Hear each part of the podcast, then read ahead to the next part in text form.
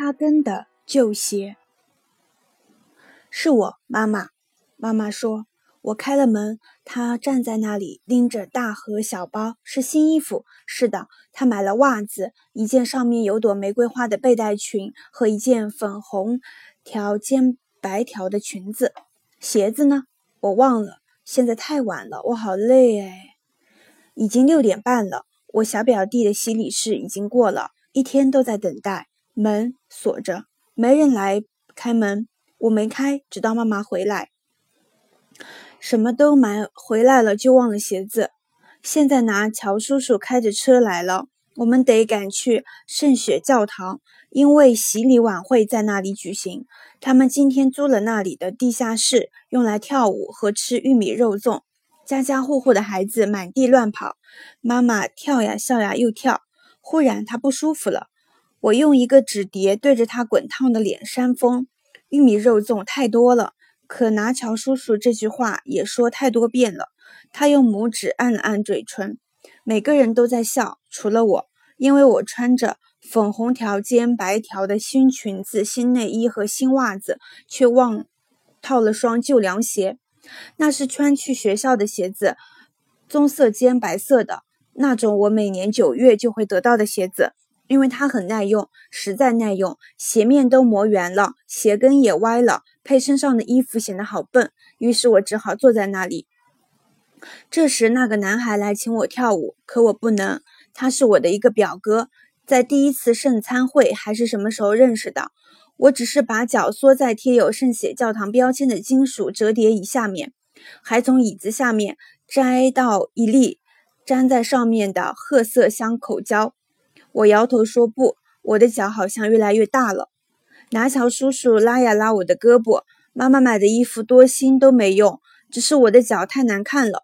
直到我那个撒谎者叔叔说：“你是这里最漂亮的姑娘，你能跳支舞吗？”不过我相信他的话。是的，我们跳了起来。我的拿乔叔叔和我，我只是开始不想跳。我的脚肿了，老大老沉，像铅锤一样。可我拖着他们走过油麻毯，到了正中央。拿乔叔叔想在那里炫一下我们新学会的舞蹈。叔叔转动着我，我细长的胳膊照他教的那样弯曲着。妈妈在看，小表弟在看，那个我第一次圣餐会认识的表哥也在看。大家都说这两个人怎么跳得像电影里的一样啊！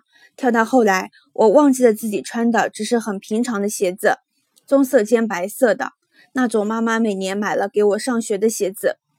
音乐停下来时。我听到的都是掌声。叔叔和我一起鞠了一躬，然后他护送穿着厚鞋子的我走回到妈妈身边。妈妈为他是我的妈妈而骄傲。整个夜晚，那个是男人的男孩都在看我跳舞。他看我跳舞。Chunkless，这是西班牙语，没有查到准确的发音。It's me, Mama, Mama said. I opened up, and she's there with bags and big boxes, the new clothes, and yes, she's got socks and a new slip with a little rose on it, and a pink and white striped dress. What about the shoes? I've got to lay now. I'm tired. Six thirty already, and my little cousin's baptism is over. All day waiting. The door locked. Don't open up for nobody. And I don't till Mama gets back and buys everything except shoes. Now Uncle Nacho is coming his car, and we have to hurry to get Precious Blood Church quick, because there's where the baptism party is, in the basement rented for today for dancing and uh, tamales, and everyone's kids running all over the place. Mama dances, laughs, dances. All of a sudden, Mama is sick. I fan her hot face with a paper plate. Too many tamales. But Uncle Nacho says too many this and tilts his thumb to his lips. Everybody laughing except me because I'm wearing the new dress, pink and white with stripes, and new underclothes and new socks and the old saddle shoes I wear to school brown and white, the kind I get every September because they last long and they do. My feet scuffed and round, and the heels all crooked that look dumb with this dress, so I just sit. Meanwhile, that boy who is my cousin by first communion or something asks me to dance, and I can't.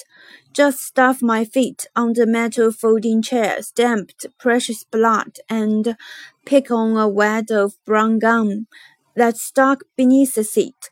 I shake my head no, my feet growing bigger and bigger. Then Uncle Nacho is pulling and pulling my arm, and it doesn't matter how new the dress Mama bought. It's because my feet are ugly until my uncle, who is a liar, says, You are the prettiest girl here. Will you dance? But I believe him, and yes, we're dancing, my Uncle Nacho and me. Only I don't want to at first. My feet swell big and heavy, like plungers but I dragged them across the linoleum floor street center where Uncle wants to show off the new dance we learned. And Uncle spins me, and my skinny arms bend the way he taught me, and my mother watches, and my little cousins watch, and the boy who is my cousin by first communion watches. And everyone says, Wow, who are those two who dance like in the movies? Until I forget that I am wearing only ordinary shoes, brown and white, the kind my mother buys each year for school. And all I hear is uh, clapping when the music stops. My uncle and me bow, and he walks me back in my thick shoes to my mother, who is proud to be my mother. All night, the boy who is a man watches me dance. He watches me dance.